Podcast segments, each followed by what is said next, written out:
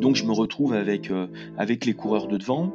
Et puis ils savaient que, que j'étais du secteur et ils commencent à discuter. Et puis ils me disent Ah, c'est Lyon, c'est les lumières de Lyon qu'on voit. Puis moi, bon, j'avais pas trop envie de discuter en course. Donc j'ai dit oh, ouais, c'est les lumières de Lyon. Et là, donc j'ai éteint ma frontale. J'ai repensé, j'ai repensé euh, à, tous ceux qui nous racontaient leurs histoires de frontale éteinte sur la Saint-Élion. J'ai éteint ma frontale et je suis parti à fond, en fait. Salut à toutes et à tous, c'est Nico au micro. Let's Try, le podcast. Dans le LTP, j'ai décidé de partir à la rencontre de toutes les personnalités qui constituent notre milieu. Organisateurs de courses, athlètes élites ou encore coureurs de milieu ou de fin de peloton, je souhaite, par le biais d'un entretien au format long, entrer dans l'intimité de mes invités au travers de leur histoire, de leur motivation et de leurs petits secrets. Mais avant tout, je souhaite faire de ce podcast un projet participatif. Donc pour agrandir la communauté, n'hésitez pas à parler du LTP autour de vous et surtout, et c'est ce qui est le plus important pour moi, courez vite sur la plateforme Apple Podcast pour noter avec 5 étoiles et y laisser un petit commentaire. C'est ce qui m'aide à remonter dans les classements. Et passons maintenant à la présentation de l'invité du jour. Dans cet épisode, je reçois un athlète de trail long et d'ultra trail, professeur d'éducation physique et sportive et également alpiniste. Il a, depuis 2008, remporté les plus grandes courses du circuit comme la Saint-Élion, l'Eco-Trail de Paris ou la 6000D en 2011. Il a également remporté les Templiers sur le format mythique du 78 km en 2012 et a enchaîné avec une victoire sur le format 100 km en 2013. Et plus récemment, il a également remporté le Lavaredo Ultra Trail et ses 120 km en 2017. Mais mon invité est avant tout un amoureux de la montagne puisqu'il a gravi les plus beaux sommets à travers le monde, tels que l'Aconcagua, le Kilimanjaro, le Broad Peak, le Lenin Peak, le Cervin, le Mont Blanc, le Mont Rose.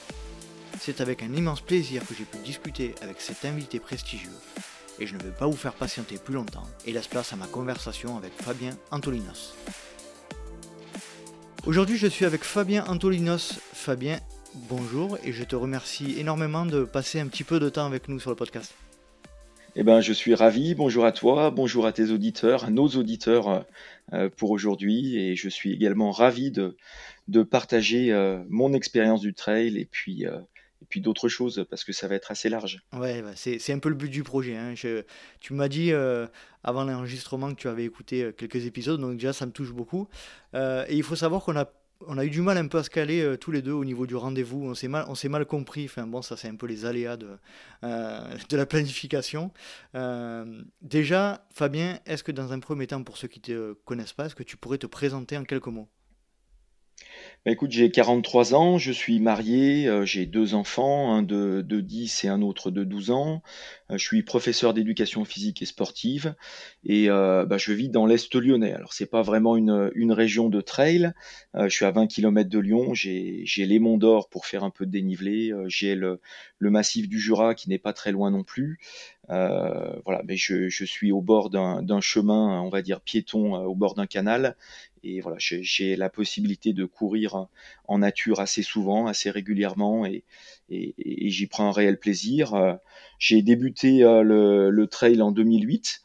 Euh, donc ça fait dans, déjà quelques années, mais je l'ai débuté un peu sur, sur le tard. On y reviendra peut-être mmh. peut-être plus tard.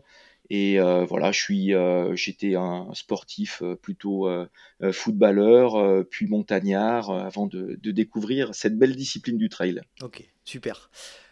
Moi, dans le podcast, euh, j'imagine que tu le sais, mais j'aime bien commencer par, euh, par l'enfance de mon invité pour comprendre un peu la personnalité générale.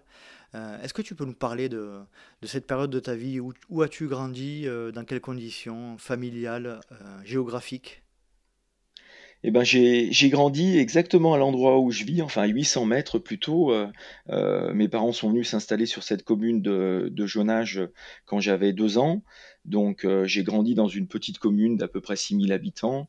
Euh, voilà, une, une, enfance très très classique. J'étais au club de, de foot du coin euh, depuis le, le, tout jeune âge. J'ai arrêté le foot simplement euh, au bout de, on va dire au bout de 15, 15 16 ans, je me rappelle plus exactement, quand j'ai commencé à faire plus de montagne et quand j'ai commencé à, à, prendre goût à l'athlétisme que, que j'ai découvert euh, pour, pour passer justement mon concours d'entrée à l'UFRAPS et être professeur de PS plus tard. Donc il y avait encore le concours d'entrée. On nous demandait de faire un 1000 mètres et on nous demandait de faire un, un 50 mètres euh, sprint. Donc voilà, je suis allé au club, au club local qui était le club de, de Dessine, proche de proche de la maison. Et puis voilà, j'ai découvert là cette discipline. Mais sinon, j'ai fait voilà parcours scolaire classique, collège, lycée, bac scientifique, et puis après, les études STAPS prof tu de vas, tu vas, tu vas beaucoup trop vite. alors moi, j'aime bien prendre le temps, hein, procéder étape par étape pour vraiment comprendre la personnalité de mon invité. Tu étais euh, dans quel environnement familial? Plutôt sportif étant enfant euh, Des frères, des sœurs? Alors pas vraiment, j'ai euh, déjà une petite sœur qui est plus jeune que moi de, de 7 ans. j'ai des parents qui sont, qui sont, on va dire, robustes, qui sont sportifs, mais qui ne pratiquaient pas le sport.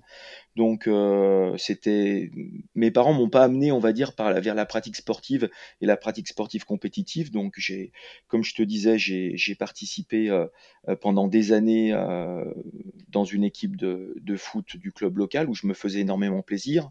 Euh, j'ai eu euh, voilà une enfance sportive, mais on va dire de, de très classique avec du sport, euh, du sport au collège, du sport à l'école primaire.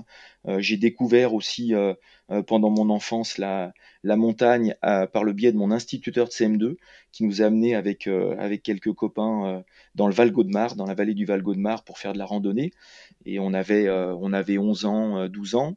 Et voilà, donc j'ai été très rapidement accro à la, à la rando, euh, puis à la haute montagne et à l'alpinisme.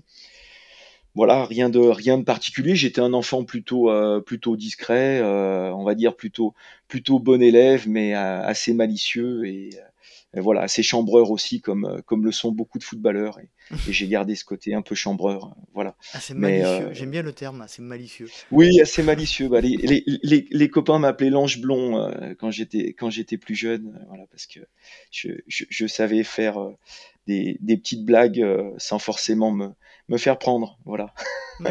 Mais c'était sympa, on a passé une bonne enfance avec les copains, on était souvent dehors à jouer au basket, à faire du foot à discuter. Euh, voilà, c'était pas encore l'époque, euh, euh, l'époque PS, PS5 et compagnie. Voilà. Donc une enfance bien, bien occupée, principalement pour le sport co du coup? Voilà, bien occupé, surtout effectivement, surtout en sport co. Après, comme comme beaucoup de familles, on va dire des années 80-90, c'était vacances vacances l'été à la mer, une semaine de de ski à la montagne l'hiver. Euh, voilà, euh, c'était globalement ça. Et puis à côté, effectivement, beaucoup de beaucoup de sport co et, et quand même déjà des, petites qualités, euh, notamment en endurance sur les crosses cross du collège, cross départementaux, UNSS, etc. Où j'étais plutôt plutôt à mon aise, on va dire. mais voilà, principalement effectivement du sport co. Tu disais tout à l'heure tes, parents robustes. Qu'est-ce que tu veux là tu voulais dire par là? Ah bah, je veux dire que mon père, euh, voilà, mon père est maintenant à la retraite, il est électricien, il travaillait 10-12 heures par jour, euh, donc pour lui, euh, le sport, enfin, je l'ai jamais vu faire vraiment du sport, mon père. C'était un peu de chasse pour marcher, pour, pour profiter de, de la nature, de la nature le week-end, mais sinon c'était boulot boulot. ma maman s'est arrêtée de travailler assez tôt pour pour élever euh, ma sœur et, moi-même, donc euh, et travailler aussi dans l'entreprise familiale. Donc, euh, elle s'est beaucoup consacrée à ses enfants et à, son mari et puis à son entreprise. Et voilà, mes parents n'étaient, ne faisaient pas partie d'un club, d'une association. Ils n'ont jamais fait vraiment de sport, mais ils sont, ils sont solides dans le sens où ma maman, voilà, à la retraite actuellement, fait ses 60 km de vélo par jour. elle marche tous les jours. Enfin, c'est, sont des gens qui sont sportifs et qui, je pense, euh, aurait pu faire euh, de, belles choses en sport. Donc tu as tout à l'heure tu as parlé de, tes premiers pas euh, d'études.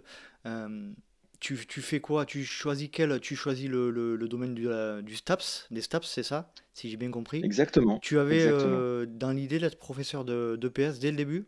C'était ça ton, ton objectif? Moi, c'est un projet qui est venu petit à petit, euh, entre le collège et le lycée, globalement. J'avais envie d'enseigner déjà. Mmh euh, j'aimais beaucoup la la SVT, euh, j'aimais forcément beaucoup le sport, j'aimais bien aussi être à l'extérieur. Donc voilà, c'était assez naturel, j'aimais beaucoup jouer au foot, partager avec les copains, voilà donc donc c'est quelque chose qui est venu assez, assez naturellement. Voilà, l'enseignement, l'enseignement me plaisait et le fait de faire du sport aussi. Donc voilà, j'ai réussi à lier les deux avec, euh, avec ce passage du CAPEP, c'est le fait d'être professeur d'éducation physique et sportive. Alors est-ce que tu peux nous, euh, parce que moi je suis, euh, je, je connais pas comment est constituée la formation de prof de manière générale et de prof d'OPS notamment, est-ce que tu peux nous parler un petit peu de la durée des études, les, les diplômes que tu as dû, les, les, années que tu as dû passer, comment ça se passe pour être prof de sport? Bah, les, études, c'est euh, un bac plus 5, c'est euh, trois années de licence dans un premier temps, puis euh, une première année de, master à l'issue de laquelle on passe le concours, et derrière on fait une année de, stagiaire avant notre titularisation. Et moi j'en ai profité pour passer mon master 2 en même temps. Et voilà, ce sont des études à la fois sportives, mais pas que. Il y a du sport, il y a de la théorie sur le sport, il y a de la psycho, il y a de la psychopéda, il y a y, a, plein de matières, il y a de l'histoire du sport, il y a énormément de, de matières, il y a de l'informatique aujourd'hui, il y a de l'anglais, euh, voilà, il y, a, y, a, énormément de, de, matières. On nous demande beaucoup de, de composer aussi. Euh, que ce soit sur des, écrits pédagogiques, des écrits euh, euh, liant aussi le, les, textes, le côté historique de l'éducation physique et la pratique aussi actuelle. Donc voilà, ce sont des études quand même assez complexes. Il suffit pas de voilà, il suffit pas d'être bon au sport, il suffit pas non plus d'être bon à l'école. Ce sont des études un petit peu un petit peu complètes et qui se qui se terminent par un concours. Donc moi à l'époque quand j'ai passé le concours en 2000, j'ai obtenu mon concours en 2000, on était entre 10 000 et 12 000 candidats pour, euh, pour 1000 postes. Donc voilà, c'est c'est pas forcément facile, euh, mais c'est quand même des bonnes années. Euh, c'est quand même des bonnes années passées à faire beaucoup de sport et puis à faire en tout cas ce qui ce qui me plaisait, ce qui me plaisait et puis à, pouvoir aussi sortir en montagne, faire de l'athlé à côté, faire encore du foot sur mes premières années. Donc c'était c'était des bonnes années ces années d'études. Donc euh, c'est un, un cursus qui est très demandé, me semble-t-il, parce que tu disais que c'est à peu près 10% euh, des, d'élus euh, dans la formation. de ton point de vue, pour quelles raisons il y a autant de demandes? Si ce n'est que, c'est, que le sport est évidemment un, domaine qui est très prisé. Hein. Bah, je pense que c'est principalement effectivement dû au fait que, que le sport c'est un domaine qui est assez attirant, l'enseignement aussi, la transmission, le partage. Euh, c'est des, des, valeurs euh, pour lesquelles les jeunes sont, euh, sont assez sensibles. Après, beaucoup, beaucoup vont dans la filière en se disant, ben voilà, je sais pas trop ce que je veux faire, euh, je suis bon en sport, euh, euh, j'ai envie de faire mes études dedans, mais il faut savoir que, que pendant les études, il y a un choix qui se fait à un moment donné pour aller vers de l'enseignement ou pour aller vers de l'activité physique adaptée ou pour aller vers également du management. Ça peut aller aussi vers de la, la préparation physique. Donc voilà, l'entrée est commune pour tous et ensuite il y a des, des voies, des voies de détermination. Donc moi j'ai choisi euh, plutôt l'enseignement parce que c'est ce qui me ce qui me plaisait au départ, mais il y a aussi d'autres d'autres possibilités, d'autres débouchés euh, sur ces études. Donc c'est pour ça aussi que que beaucoup de jeunes vont euh, vont dans ce type d'études. Mmh Qu'est-ce qui t'a donné envie d'être professeur de, professeur de manière générale? Il y a, y a quelque chose qui t'a qui t'a donné envie? Il y a, y a un, professeur, un institut qui t'a montré la voie? Bah, j'ai j'ai pas forcément eu de déclic. Effectivement, euh, j'ai passé deux années euh, au CM1, au CM2 avec euh, deux instits qui étaient assez géniaux et notamment CM2 avec mon instit qui m'a justement initié à la montagne, qui m'a fait découvrir la randonnée, les grands espaces. Donc c'était des choses que je connaissais pas forcément à part à part quelques sorties avec mes parents ponctuellement sur des vacances. Euh, parfois à la montagne aussi l'été.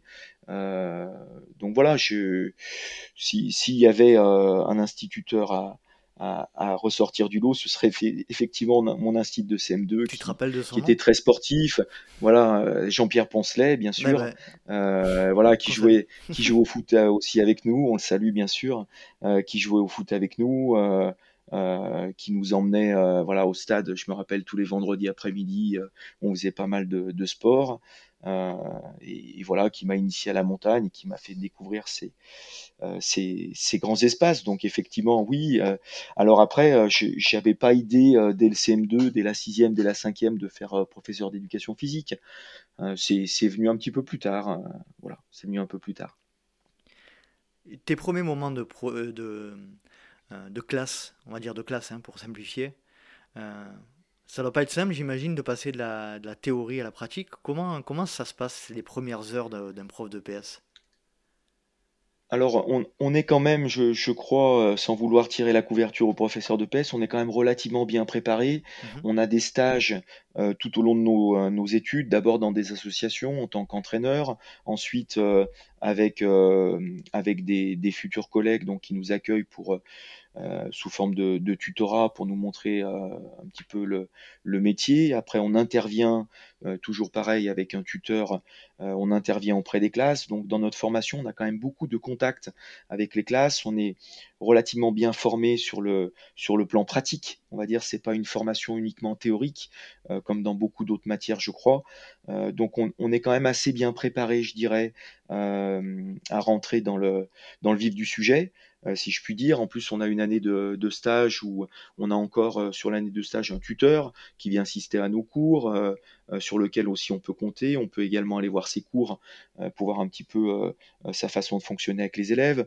Donc non, on n'est jamais vraiment lâché tout seul dans le grand bain, mais effectivement, c'est un peu comme quand on vient d'avoir le permis de conduire et, qu'on rentre dans la voiture tout seul la première fois. voilà, ça fait ça fait bizarre. On est on est lâché on est lâché dans le grand bain. Bon, après, euh, moi, j'ai eu la chance de faire mon, année de stage euh, dans un collège qui était proche de chez moi, avec des, euh, profs qui étaient géniaux, très sympas. On a passé de très bons moments. Et puis, en EPS, en principe, il y, a des, très bonnes personnes qui partagent beaucoup. et voilà, c'était des bons moments. ma titularisation, par contre, s'est faite en région parisienne parce que comme, euh, comme quasiment tous les profs, on va faire un petit stage euh, un petit peu dans le nord. Donc là, ça a été un petit peu le choc. Euh, j'arrivais, je me rappellerai toujours, je suis arrivé le, le 31 août, c'était un dimanche, je suis rentré du Pakistan, c'était le 31 août 2000, 2001. Je rentrais du Pakistan où j'avais tenté un 8000 le Broad. Et ben, ma femme est venue me réceptionner, à ma future femme plutôt, on n'était pas encore mariés, est venue me réceptionner à l'aéroport à Roissy. Et puis on est allé à l'hôtel et euh, voilà, c'était le dimanche et le lundi, je, je faisais ma, ma, première entrée en tant que titulaire en région parisienne. Donc effectivement, je me rappellerai bien de, je me rappellerai toujours de ça avec ma petite, euh, ma petite valise. Euh. Donc c'était, c'était assez original pour, pour une entrée en fonction en tant que, que titulaire. Voilà. Et c'était dans, à, quel endroit en région parisienne du coup? Eh ben, J'étais en Seine-et-Marne moi. D'accord. Donc le choc, tu as, as, été obligé de déménager du coup, j'imagine? Alors, euh. j'ai pas déménagé parce que j'étais ce qu'on appelle titulaire en zone de remplacement, donc je faisais des remplacements et euh, j'ai eu la chance de tomber sur un remplacement euh, qui débutait le, lundi matin à 9h et qui se terminait le, jeudi après-midi. Et du coup, j'avais une petite chambre chez l'habitant et je rentrais, je rentrais tous les week-ends avec le TGV à la maison.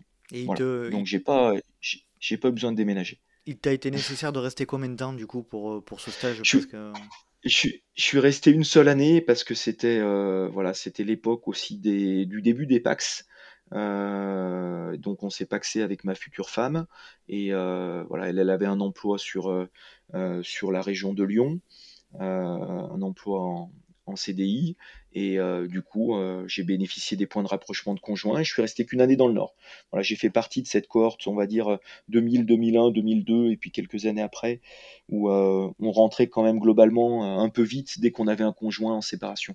Donc voilà, j'ai pas pas fait très longtemps là-bas et voilà, c'était une belle expérience aussi. Je suis tombé dans une belle équipe de profs jeunes, dynamiques. j'ai appris aussi beaucoup de choses. Et voilà, c'était une bonne expérience. Toutes les expériences sont bonnes à prendre. Et les stages euh, un peu loin de chez soi, euh, aujourd'hui c'est encore le cas j'imagine, mais quelle est la raison qui, euh, qui les pousse à, vous, entre guillemets, déraciner en tant que prof dès le début? En fait, nous, c'est tout simplement des, questions de, points, de nombre de points pour les mutations. Quand on est en début de carrière, on a extrêmement peu de points. Et euh, du coup, on va là où, euh, euh, où, les points nous portent, si je puis dire. Mhm. C'est-à-dire que les zones qui ne sont pas demandées, ben, c'est là que les, les professeurs néo-titulaires sont, sont souvent affectés. Voilà, en attendant d'obtenir une mutation vers des, vers des lieux qui nous plaisent davantage. C'est un peu, c'est la règle, on la connaît, on la connaît et, et on est bien obligé de l'accepter, effectivement. Je suis désolé de donner mon point de vue à ce sujet, mais je trouve ça un peu, peu logique parce que du coup, tu te retrouves avec des professeurs sans expérience dans des endroits peu demandés. Du coup, Euh, clairement, dans des zones, par exemple, euh, qui sont euh, un peu dans des ZEP ou des qui sont moins, moins attractives. Qui sont moins attractives, il y, a des, il y, a des, professeurs, du coup, sans expérience. Bah souvent, effectivement, oui, souvent. Après, dans ces zones-là, il y a aussi des professeurs qui sont depuis des années, qui sont, qui sont stables. On mmh. a maintenant des, des, des contrats qui se font sur plusieurs années et qui, qui poussent les personnels à rester avec des, euh, des compensations euh, déjà qui sont aussi financières. Mmh Parce qu'il faut savoir que dans des, des zones d'éducation prioritaire, euh, dans des, dans les REP, plus, euh, voilà, il y a des petites compensations, voire même parfois des, des bonnes compensations financières. Et puis, euh, et puis aussi, dans ces zones là des, compensations aussi en termes de points euh, marqués un petit peu tous les ans ou groupés sur, sur plusieurs années, mmh qui permettent justement à ces personnels-là de, de, se fixer euh, au, moins quelques années et après de demander quelque chose peut-être euh, de, de, bien mieux ou quelque chose qui leur plaît davantage. Donc voilà, effectivement, le système n'est pas parfait. oui, mais au moins, ils, sont, voilà, il, il y a une prise en compte de la, de la non-logique de la situation quand même. quoi. Voilà, mmh. ouais, quand même, quand même. On essaye quand même. L'idée, c'est quand même de fixer des, des gens, des gens de, de compétences et des gens compétents dans des, des zones aussi difficiles où ils peuvent apporter leur expérience, mmh euh, notamment aux, aux, jeunes enseignants. Mais c'est vrai que c'est pas toujours, c'est pas toujours le cas et il y a beaucoup d'établissements qui auraient bien besoin de profs expérimentés euh, et, et qui ne les ont pas parce que au bout d'un moment, c'est un métier qui est quand même assez usant et on comprend les collègues euh, qui ont donné pendant un certain nombre d'années avec un public difficile, euh, qui rentrent chez eux le soir euh, très fatigués, euh, parce qu'ils ont dû hausser le ton, parce qu'ils ont dû surveiller tout le temps les, les élèves, parce qu'il y a aussi des contenus à passer, un petit peu le gendarme à, à faire, enfin souvent le gendarme à faire aussi avec des publics difficiles. Donc on rentre chez soi assez exténué le, le soir, donc on comprend qu'au bout de quelques années, on a envie de passer la main et, et d'aller vers des publics qui soient, qui soient plus faciles. Euh, soit des, soit des plus grands, euh, soit l'université, euh, soit des établissements plus tranquilles, c'est sûr. On, salue hein, les, les, collègues qui se situent dans les tes collègues qui se situent dans des zones un peu compliquées. vraiment, je pense que c'est on n'en parle pas assez. Et, ils font un boulot, je pense, formidable. Tu as pu le constater, hein, je pense. Bien sûr, bien sûr, je salue tous tous mes collègues et on fait, on fait en tout cas un beau métier. Et euh, voilà, moi, euh, je, je, suis très bien dans ce métier-là. Pour l'instant, ça fait 20 ans que ça fait 20 ans ou un peu plus que j'enseigne et, je compte rester dans l'enseignement. Je trouve que c'est quand même un beau métier, il y a, il y a beaucoup de choses à faire et, et, on se sent utile. Moi, je suis pas dans un établissement euh, euh, très difficile, je suis pas non plus dans un établissement très facile. Tu es en collège ou en lycée euh, Oui, je suis, je, suis, je suis, en collège et on a quand même des choses à apporter aux, aux enfants et, euh, et voilà, ça fait plaisir parce qu'on on sent aussi les transformations, euh, les transformations des jeunes. Et euh, voilà, c'est ce qui nous récompense aussi de, de, de, la difficulté du métier parfois. Comment tu abordes... Euh, moi, je, je t'avouerai que le, sport est assez mal vu euh, au collège, notamment, euh, par peut-être les programmes qui sont appliqués ou je sais pas. Comment tu, comment tu fais pour que tes élèves soient piqués par le sport? Ben, je crois que, je crois que l'éducation physique est pas si mal vue. En tout cas, moi, j'ai pas cette impression-là dans mon établissement. Mmh euh, les élèves sont plutôt contents de, de retrouver une activité physique, d'autant plus en cette période euh, de Covid où la plupart des associations sont, sont fermées. Aujourd'hui, les sports, euh, les sports sont fermés en salle pour la plupart des jeunes. Donc ils sont contents de se retrouver en EPS, ils sont contents de se retrouver en groupe, ils sont contents de se retrouver à l'extérieur, ils sont contents de, de, faire du sport, ils sont contents de, de bouger. En tout cas, c'est ce qu'on essaye de, euh, de faire, de, les faire pratiquer un maximum, de leur faire apprendre euh, pas mal de choses, pas faire simplement du, du sport, euh, du sport et du sport de, compétition. On essaye de leur, euh, de leur apprendre des choses, de leur transmettre des compétences et, je crois qu'ils je crois qu'ils se ils se plaisent bien en tout cas et on a on a rompu quand même avec l'EPS on va dire d'antan où euh, on avait souvent euh, euh, l'impression, enfin moi étant jeune, que seule la performance comptait. Alors moi j'étais performant, donc j'avais pas de, j'avais pas bien de soucis, mais c'est vrai que ceux qui étaient plus en difficulté avaient, avaient plus de mal à adhérer, à adhérer à l'EPS parce que je crois qu'on était moins prévenant par rapport à eux. Aujourd'hui, les, les textes, les façons d'enseigner permettent aux élèves, même en difficulté, de, de vivre des expériences, d'éprouver du plaisir de se sentir un peu plus en réussite. Mmh et enfin, en tout cas, c'est ce que j'essaye de faire, c'est ce que mes collègues essayent de faire euh, dans leurs cours. Et, je crois que les expériences qu'on leur fait vivre sont quand même globalement positives et, euh, et les entraînent pour certains aussi à, à, pratiquer un peu plus loin, que ce soit l'UNSS sur des pratiques, on va dire, euh, plus poussées, euh, plus compétitives aussi, euh, ou même en dehors dans le cadre associatif. Nous, dans le, dans le collège où je suis, on a, on a trois sections sportives qui sont créées en lien avec des clubs. les élèves répondent présents. je crois qu'ils se font, se font énormément plaisir en sport. Non, c'est pas. Je crois que c'est moins une contrainte. C'est moins une contrainte comme avant. Mmh. Euh, enfin, avant, c'était beaucoup. Euh, c'est marrant parce qu'on en discute aussi souvent avec les collègues, notamment les collègues filles. On a un établissement euh, où on a beaucoup de beaucoup d'enseignantes et très peu d'enseignants. Et elles me disent toujours, mais moi, le PS, c'était horrible. Les cours de volet, on se faisait mal aux doigts, on se faisait mal aux avant-bras. le prof, il nous criait dessus. voilà. Et c'est, je crois que c'est un petit peu révolu. Euh, on essaye euh, d'être un petit peu plus doux avec les élèves, euh, on essaye de les valoriser davantage mmh.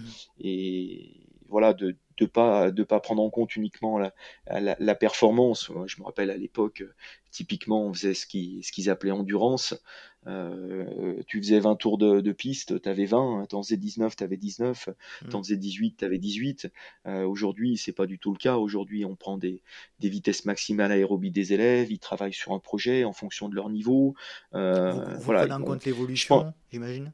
Voilà, voilà, mmh. exactement. On prend en compte bien sûr leur évolution, leur engagement euh, dans la pratique. Euh, on prend en compte euh, leur, leur régularité dans l'effort, la gestion de leurs allures. Enfin, il y a, y a, beaucoup de choses qui sont prises en compte qui font mmh. que même un élève, on va dire, faible sur les capacités, peut, peut avoir d'excellentes notes.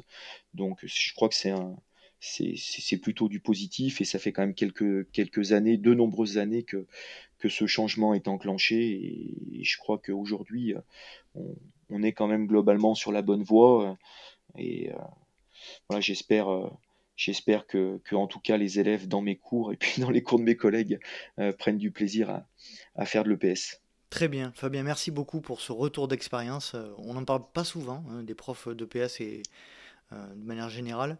Donc là, on a, on a un bon retour, c'est bien, on est, c'est plutôt positif, donc c'est chouette. Euh, bah écoute, moi je trouve, je trouve ça positif. Je suis encore enthousiaste. Bon, c'est bien, c'est bien, c'est bien. Euh, on va revenir à la partie sport. donc tes premiers pas de sport. Tu as tout à l'heure évoqué que tu, tu, as fait tes premiers pas en montagne après avoir fait des sports co, etc. Dans quelles conditions tu, as, tu as foulé les, les sentiers au tout début?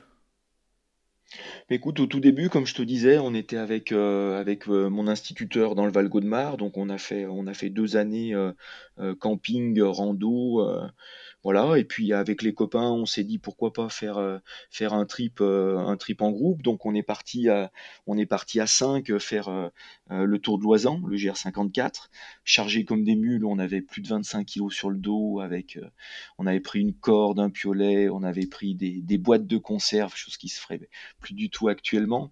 Donc on, a, on avait pris tout ça sur le dos euh, pour faire le, le GR54. Donc on avait 15 ans. Voilà, donc on a pris le train, on est parti euh, par nos propres moyens avec les copains. Ouais, c'était chouette. Euh, on a dormi en tente. on a dormi sur le pas d'une porte à un moment donné sous l'Alpe d'Huez. voilà, c'était l'aventure. Oh non, on était quelques copains. Euh, ouais, j'étais pas le, j'étais pas le dernier pour avoir des idées, mais euh, mais euh, voilà, on était une bonne bande de copains. Mais voilà, c'était vraiment, comme je te dis, c'était c'était l'aventure. Hein. On avait une carte pas du tout un 25 millième, on avait une carte au 100 millième. Je me rappelle pour faire le GR54, du matériel hyper lourd. voilà, et il y a un copain qui qui est rentré chez lui au bout d'une journée. Donc on a, on a terminé à 4, on a commencé à 5. euh, le copain avait des crampes au bout du premier jour et il arrivait même plus à, à marcher. Donc euh, il, est rentré chez lui. Puis finalement on a mené euh, l'aventure à bout et puis au bout. Et puis ensuite on a enchaîné par le, le tour de la Vanoise. On a fait deux tours de la Vanoise, on a fait le tour du Queyras, on a fait le, le tour du Mont Blanc. Euh, ensemble aussi. Et puis c'est vrai que euh, on lève la tête on voit les beaux sommets enneigés euh, englacés avec le rocher. Et puis ça donne envie de, grimper. Donc petit à petit voilà on a on, a grimpé découvert l'alpinisme et puis et puis allier les deux à la fois de de, de la rando de l'alpi. Et parallèlement donc moi je continuais je continuais à faire du foot Mhm. euh, je, conti- je continuais aussi à faire de l'athlétisme euh, parce que voilà, j'étais rentré au début en athlé avec un a priori plutôt euh, défavorable sur ce sport parce que moi j'aimais bien courir, faire les crosses, tout ça, mais j'avais pas du tout envie de faire un sport individuel déjà. Euh, et puis j'ai rencontré un bon groupe, euh, un, bon groupe de jeunes euh, à Dessines quand j'ai préparé mon concours d'entrée. Et finalement, je suis resté. J'ai rencontré ma femme ensuite. Et voilà, je suis resté au club. Donc, je faisais à la fois du foot, à la fois de l'alpi, à la fois de, de, l'athlé. Donc, ça donnait parfois euh, la face nord d'A- d'Argentière euh, le samedi matin. Et puis l'après-midi, j'allais sur une course sur route euh, dans le Jura. Voilà, c'est, il y a eu des, des enchaînements assez improbables. Un couloir en ski, un couloir raquette, raquette, descente à ski et match de foot l'après-midi. Euh, arrivé en retard, bien sûr, parce que j'avais pas prévu le bon timing et mis sur le banc par l'entraîneur euh, à la mi-temps. Euh, voilà. Donc, euh, j'ai J'ai l'impression que t'as pas beaucoup, de. pas beaucoup usé le canapé en étant jeune. hein. Non, j'ai pas beaucoup usé le canapé, je l'use toujours pas énormément. Et voilà, j'ai- j'aime bien faire beaucoup de choses. Et voilà, j'ai fait, j'ai fait euh, du, euh, comme je te le disais, du foot, euh, de la montagne, de l'athlé en parallèle. Et puis, et puis j'ai arrêté le, j'ai arrêté le foot parce que ça devenait trop contraignant en termes de, bah, les sports co. voilà, faut être présent à l'entraînement si tu veux être, être là le jour de la compétition. Voilà, j'ai, en athlé, j'ai trouvé une, une sorte de liberté de choix de la compétition, euh, y compris sur les, les moments d'entraînement. Donc c'était un petit peu plus simple à gérer avec aussi mes études euh, en parallèle, euh, la montagne euh, qui prenait beaucoup de place à cette période-là dans ma vie. Donc voilà, j'ai arrêté le foot, T'as arrêté le foot à quel âge du même coup? si... Bon, alors je, je saurais même plus te dire comme ça, je devais avoir 20, euh, 21, 22 ans à Mhm. peu près. Voilà, je suis resté, je pense, jusqu'à ma licence, jusqu'à ma licence au club. Et puis après, euh, voilà, après j'ai arrêté, euh, c'était plus, c'était plus tellement compatible et j'avais plus le temps euh, de tout faire, D'accord. tout simplement. Donc euh, à la vingtaine, euh, études en parallèle avec de la montagne, de l'alpinisme uniquement? Euh, escalade, alpi, euh, et ouais, euh, escalade et alpi principalement. Après du, du ski de piste, mais sans vraiment euh, forcément faire de ski de rando. Le ski de rando, c'était assez occasionnel. Mhm. C'était un milieu euh, dans lequel j'étais pas forcément initié. Et y compris aujourd'hui, euh, je suis assez, euh, euh, je suis assez distant par rapport à tout ce qui est ski alpi, etc. Parce que habitant sur Lyon, on connaît pas toujours les conditions euh, niveau logique. Euh, on sait pas trop comment est tombée la neige, avec quel vent. Euh, c'est pas toujours euh, facile d'aller sur les bons itinéraires au bon moment. Donc voilà, je, je je sors pas énormément en ski de rando. J'aime beaucoup la montagne l'été. Voilà, j'aime beaucoup les contrastes aussi euh, glacier, euh, glacier, prairie. euh, voilà, le fait de partir les pieds au sec et, et d'arriver sur un sommet euh, enneigé. euh, voilà, j'aime beaucoup ça. Qui t'a qui t'a appris la montagne en étant plus jeune? Ben, on a Avec fait, euh, on- alors on a, on a fait, euh, on a fait une journée avec un guide, avec les copains, et puis après on a fait des courses, euh, des courses très faciles. Euh, et petit à petit, on est monté crescendo dans le, le- les niveaux de difficulté. On a beaucoup observé, on a beaucoup regardé comment fonctionnaient les, autres cordées, on a beaucoup regardé euh, comment fonctionnaient euh, ces messieurs ou ces dames avec un petit écusson de guide sur la veste. Voilà, et puis on est allé, on y est allé tranquillement, et puis je me suis formé comme ça petit à petit. À l'époque, donc tu, tu en parallèle, tu faisais de la montagne et de l'athlétisme. Tu faisais quoi en particulier euh, Alors en athlée, j'ai un peu tout fait. J'ai fait j'ai fait du sprint, j'ai fait du, j'ai fait du 800, j'ai fait du 400 mètres haies, j'ai fait du saut à la perche. Donc en fait, j'ai fait, j'ai tout fait sauf ce que je fais actuellement, c'est-à-dire la course un peu longue et et j'ai j'ai découvert les entre guillemets le voilà, écoute, j'ai travaillé les bases. On était plutôt, euh, j'étais pas spécialement attiré par la course à pied. Euh, je restais euh, comme beaucoup de jeunes parce qu'il y avait un groupe sympa. En l'occurrence, c'était un groupe de sprint avec un entraîneur super cool aussi. On passait des bons moments, on s'amusait bien. Comme, comme je disais, j'ai rencontré aussi ma femme là-bas qui faisait partie de mon groupe d'entraînement. Donc voilà, je suis, je suis resté à l'athlé avec un très bon groupe. Et puis petit à petit, c'est vrai qu'on a vu que que j'étais pas trop mauvais euh, euh, pendant les footings euh, sur les distances un peu plus longues. Donc le coach à l'époque des, des coureurs sur route et des coureurs de cross m'a demandé de venir dépanner pour, pour les crosses, parce qu'il manque toujours quelqu'un pour, pour l'équipe. Donc il m'avait demandé de venir dépanner, donc voilà j'ai fait des, des, des, crosses avec, avec un certain succès sans être, sans être excellent non plus. Et puis, et puis voilà, petit à petit, région lyonnaise égale course à pied Saint-Élion, mmh on va dire. Et donc la Saint-Élion, c'était la, pour moi, les années 2000, c'était la grande époque des, des relais Saint-Élion. Donc, au club, à mon club du décès de Mésio Athlétisme, on faisait toujours un, un relais pour la Saint-Élion et un relais à 4 notamment, parce que avant les, les relais à 4 partaient en premier. Et euh, c'était le, bon moyen de, faire une distance relativement courte avec les copains et, et, de faire une bonne place. Donc on se tirait souvent la bourre avec une autre équipe pour la gagne sur la Saint-Élion. Donc ça nous a bien occupé quelques années pendant les années 2000. Donc euh, je faisais pas du tout de trail à l'époque. Et la Saint-Élion n'est pas forcément considérée comme un trail, mais plutôt comme une course nature. Mhm. Euh, et à l'époque, il y avait encore plus de routes euh, qu'il n'y en a aujourd'hui. petit à petit, le, chemin prend le pas sur la route, mais à l'époque, il y avait, il y avait quand même davantage de routes. Et donc voilà, en athlée, je suis venu comme ça sur, sur du un peu plus long avec les crosses et avec, avec la Saint-Élion par équipe. D'accord. Et donc, du coup, euh, est-ce que tu te rappelles de ta rencontre avec le, avec le trail à proprement parler? Ouais, ma... oui, je me rappelle bien. En fait, je me rappelle bien parce que parce que c'était 2008, hein, tout simplement. C'était 2008. Je venais de, de faire le marathon d'Annecy euh, où j'avais fait quatrième et 2h29, donc c'était un temps qui était correct, euh, qui était correct sur marathon. donc c'était mi-avril.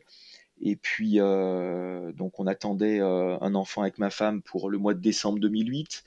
Et, euh, et un copain, enfin, le, on va dire un, ami plutôt, et, l'athlète historique du club, le, plus ancien licencié, faisait lui déjà du trail depuis un certain temps. Et il me disait toujours, mais Fabien, euh, avec tes qualités d'endurance, ce que tu viens de faire de vitesse aussi, ce que tu viens de faire sur marathon, plus toute la montagne que tu fais, il faut absolument que tu essayes le trail, ça va être une, discipline qui va te plaire, tu vas voir, euh, viens avec moi, euh, je, te, je, te, lance un défi sur, sur Faverge. Il faut que tu nous cites la personne qui t'a dit ça. Du c'est Thierry Crucy. Thierry Crucy. Euh, donc il me dit, euh, ben, je te défie, euh, pour me provoquer un petit peu, il me dit, bah, je te défie sur le trail de, de Faverge. Donc à l'époque, sur le calendrier, trail de Faverge, c'était c'était quand même un joli trail. Il y avait beaucoup de très bons coureurs qui allaient courir là-bas, sur le 42 km et aussi sur le, sur le 28 km. Et bon, j'étais en post, euh, post marathon, en récup marathon. Je lui dis bah écoute pourquoi pas. Euh, je vais sur Faverge. Donc j'ai fait le, j'ai fait pour me préparer euh, le premier trail long d'ailleurs à 10 cols du Rousset. Avant c'était une course en montagne qui était assez, qui faisait partie aussi du challenge national. Et ils avaient fait pour la première année là en 2008 un trail un petit peu plus long que j'ai gagné. après je suis allé sur un trail en Savoie fin mai. Euh, où je suis parti. Alors c'était marrant aussi, ma rencontre avec le trail, c'est aussi beaucoup ça. Je me rappelle beaucoup de ça parce que euh, je suis parti euh, sur la ligne de départ déjà. Donc le speaker annonçait un petit peu toutes les toutes les gloires locales du, du trail. Il y avait d'ailleurs des bons coureurs. Et puis moi j'avais quand même beaucoup l'esprit de compétition et j'étais un peu piqué là quand il annonçait tous les noms. Donc je me rappelle avoir vidé mes flasques, mes gourdes pour être le plus léger possible et me dire ben voilà je vais je vais leur montrer je vais leur montrer puis je vais gagner la course et puis je suis parti comme un furieux. J'étais en tête quasiment tout le trail et j'ai pris une hypoglycémie de fou au, bout de, au bout de 20 bornes, à marcher, presque à ramper jusqu'au ravitaillement où j'étais complètement en, en, hypo. Je me suis fait doubler par le gars qui a, qui a du coup gagné le trail. Et voilà, je suis arrivé au ravito et, j'ai mangé tout ce que je pouvais. Euh, ben, mon, mon pote Thierry euh, qui m'avait dit, ben, ah, euh, si tu fais une hypo, faut que tu manges des tucs, faut que tu manges du saucisson. donc je me rappelle, je me rappelle m'être baffré de, de tucs et de saucisson au ravitaillement. Puis euh, je suis reparti en marchant parce que j'étais absolument incapable de courir à ce moment-là. Je me suis fait rattraper euh, par, le, par le troisième, donc qui est passé deuxième. Et puis j'ai quand même fini, euh, fini plus fort quand l'hippo est passé. Puis j'ai fini deuxième de la course. Donc ça, c'était une rencontre, une rencontre assez, assez dure avec le trail. Et puis après, voilà. T'as appris. Voilà, après j'ai appris, j'étais pas spécialement très bien préparé pour le, le 42 km de Faverges, donc j'avais fait le, petit, le 28 km que j'avais gagné aussi. Et puis euh, voilà, ça m'a bien plu. Euh, j'ai vécu de belles expériences. Il faisait beau sur les trails que j'ai fait. Euh, j'ai pris du plaisir malgré l'inexpérience. Et comme mon fils arrivait, arrivait au mois de décembre, je me suis dit, bah, la saison de cross cette année, ça va être mort. J'entendais les, les gens dire les nuits, tu vas pas dormir, tu vas être fatigué, etc. Donc j'ai dit, bah, pourquoi pas, pour une fois, faire la Saint-Élion en entier et pas en équipe début décembre, avant l'arrivée de mon fils. Et après, comme ça, je pourrais récupérer tranquillement et m'occuper du petit avec ma femme. Et donc, je me suis lancé ce, challenge un peu Saint-Élion avec une, une prépa, on va dire, plutôt euh, marathon, une prépa que je maîtrisais bien. J'ai fait le, premier Lyon Urban Trail qui avait lieu d'ailleurs en 2008, c'était au mois de novembre. J'avais fait deuxième derrière euh, Julien Rancon qui avait gagné mhm. à l'époque euh, cette première édition. Bon, bon, plutôt bien, pas très, loin de Julien. Euh, j'ai abordé la, Saint-Élion en toute humilité. J'ai réussi en dernière minute à avoir un dossard, euh, dossard préférentiel pour être dans le sas devant. Donc, euh, parce que moi, j'étais absolument pas, connu, absolument pas coté dans le milieu du trail. Puis voilà, donc ma rencontre avec le trail, ça a été ça, cette année 2008 et, et, et la Saint-Élion que j'ai fini par gagner tu, gagnes, tu gagnes ta première Saint-Élion pour, ta première année de, de trail. Euh. et puis pour ma première course qui dépassait 42 km, j'avais jamais fait plus. Euh, j'avais fait un entraînement de, de marathonien. Euh, voilà, avec. je m'étais, j'avais estimé que par rapport au, temps de l'an dernier, sur ce que j'avais reconnu, sur ce que je m'étais entraîné, que j'étais capable de faire dans les dans les cinq premiers. Mais alors je, je, je savais pas du tout, je m'attendais pas du tout à gagner. Donc ça a été une rencontre, euh, voilà, une rencontre euh, plaisir, enfin plaisir. Ça a été une rencontre, euh, comment dire ça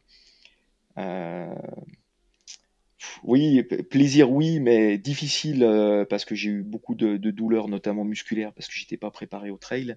Mais plaisir dans, le, dans, les sensations, dans la gagne d'une course pour nous qui était historique. Quoi. Donc ça a été vraiment pour moi une révélation, on va dire. Donc tu disais que pour toi, la, fin, pour toi et de manière générale, la Saint-Élion, c'est pas considéré réellement comme un vrai trail. Euh, c'est quand tu te mets au vrai trail et au truc un peu plus costaud, du coup? Ben En fait, avec cette, euh, cette victoire à la Saint-Élion, euh, et puis les victoires ou les deuxièmes places que j'avais fait sur la, sur la saison, on va dire, en préparation, ben, ça, ça quand même, j'ai quand même un peu gambergé. Je me suis dit effectivement, tu euh, il y a moyen de faire quelque chose. Pas voilà, il y a moyen de faire quelque chose. T'es pas un amoureux de la course sur route. Euh, tu adores la montagne. Euh, tu as la, la, possibilité de. Tu as apparemment des capacités pour, pour performer dans cette discipline du trail. C'était, on va dire aussi, les premières années, on commençait à parler d'une équipe de France. Euh, où il y avait des, regroupements qui se commençaient à se faire, euh, des teams qui commençaient à se monter. Donc euh, je me suis dit que ça pourrait être une belle aventure. Et, sincèrement, j'ai persévéré déjà parce que j'ai gagné. Et, j'ai persévéré parce que j'avais vraiment l'intention d'aller en équipe de France. Pour moi, c'était quelque chose d'important de porter le maillot du pays, de représenter son pays, sur une course officielle. Et, vraiment, j'ai continué en me disant, tiens, euh, il y a peut-être une place à prendre, euh, pas tout de suite, mais dans quelques temps en équipe de France. Donc c'est vraiment aussi ce qui m'a fait continuer. Mhm. Et en parallèle, tu faisais toujours de l'athlétisme ou pas du tout? Oui, oui, oui, bien sûr, j'ai continué au club euh, parce que là, à cette époque-là, en 2008, euh, j'étais, je commençais déjà à entraîner. J'entraînais euh, en partie le groupe, euh, le groupe qui faisait demi-fond, course sur route. Euh, je faisais les plans marathon. Je faisais pas mal de plans d'entraînement et puis euh, et puis euh, le club c'était aussi une famille. Euh, on s'entendait bien, on passait d'excellents moments.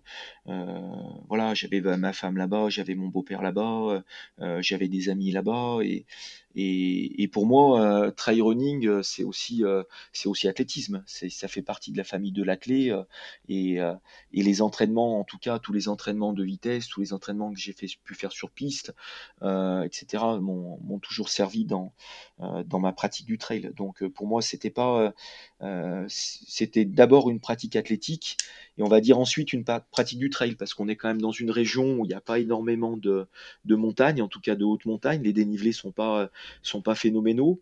Donc euh, les premières années où j'ai fait du trail, je me suis beaucoup aligné sur des courses sans faire euh, sans faire ou enfin sans faire dénivelé ici euh, sur Lyon ou très peu. Je faisais du dénivelé quand j'allais faire des recos de, de course, euh, des mini stages, des petits week-ends, des choses comme ça. Mais ici, en tout cas sur Lyon, je faisais très très peu de dénivelé. Et du coup, comment tu... On va parler un petit peu entraînement, là, du coup, on va un peu digresser, mais euh, comment tu as réussi à euh, euh, compléter ton entraînement pour pouvoir être efficace, notamment en montée ou en descente, en, en- en- en t'entraînant majoritairement en plaine? Eh ben, j'ai, heu, comme comme je te le disais, j'ai fait pas mal de, mmh, de sorties, de sorties, heu, notamment le week-end, sur les lieux des compétitions pour m'entraîner sur du du Et spécifique. tous les week-ends, Après du on coup, tu a faisais des sorties de ce ah type? non, non, non, pas, t- pas tous les week-ends, pas tous les week-ends. Je les faisais, je les faisais de temps en temps. Je m'entraînais aussi euh, dans les Monts d'Or. Nous, on a les Monts d'Or avec 400 mètres de dénivelé, quand même pas très loin de, Mhm. pas très loin de chez moi. Je suis à peu près à une trentaine de kilomètres euh, des Monts d'Or. Donc voilà, je me déplaçais euh, en voiture pour m'entraîner là-bas. Euh, euh, dans l'est, euh, côté côté Isère. j'ai également quelques, quelques petites montagnes avec du, petit dénivelé pas très loin de la maison. Voilà, mais c'est vrai que je faisais du travail de côte, du travail de renforcement musculaire, mais euh, je suis arrivé assez tardivement sur du, réel travail de dénivelé. En tout cas, en 2008, 2009, 2010, euh, quand j'ai commencé le, trail, je faisais euh, très très peu de dénivelé. Euh, le spécifique, c'était pour moi la compétition. Voilà, j'allais faire une compète euh, et c'était pour moi mon spécifique. Le reste du temps, c'était des séances de qualité, euh, euh, principalement à plat, avec de la VMA, avec du fartlek, avec du seuil, avec de l'endurance active, avec des sorties longues. mais mais c'est vrai beaucoup sur le plat. C'est ce qui m'a fait aussi beaucoup défaut sur, sur certaines courses, c'est que j'avais euh, j'avais du coup pas mal de crampes parce que parce que les descentes euh, et notamment les efforts excentriques sont très traumatisants euh, euh, pour les groupes musculaires notamment les quadrilles et, et, les adducteurs. Et puis j'avais j'avais souvent de- des crampes faute de, de travail réellement spécifique. Dans un premier temps, bien sûr, et petit à petit, voilà, on, on- rajoute, on rajoute des petits éléments, on progresse euh, euh, pour euh, pour pas toucher, on va dire la vérité, parce que euh, on n'a jamais la vérité en entraînement et surtout en trail, parce que c'est une activité qui est extrêmement complexe et, très complète. Et c'est aussi ce qui m'a plu, c'est-à-dire que j'ai vu euh, un petit peu tous les ans euh, des facteurs, des vecteurs d'a- d'amélioration que je n'avais pas avant. Donc voilà, j'ai progressé tout au long des années de pratique avec l'expérience et puis en amenant chaque fois des petites choses supplémentaires.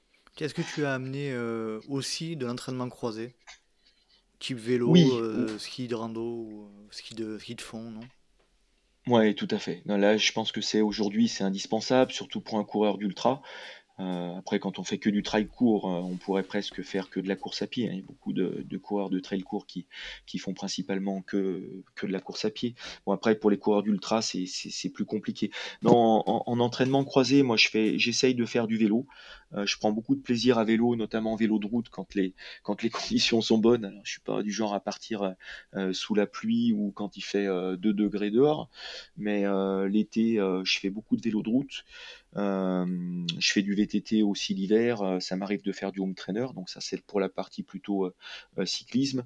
Après, il y a toute la partie euh, musculation, euh, renfort musculaire, proprioception, gainage.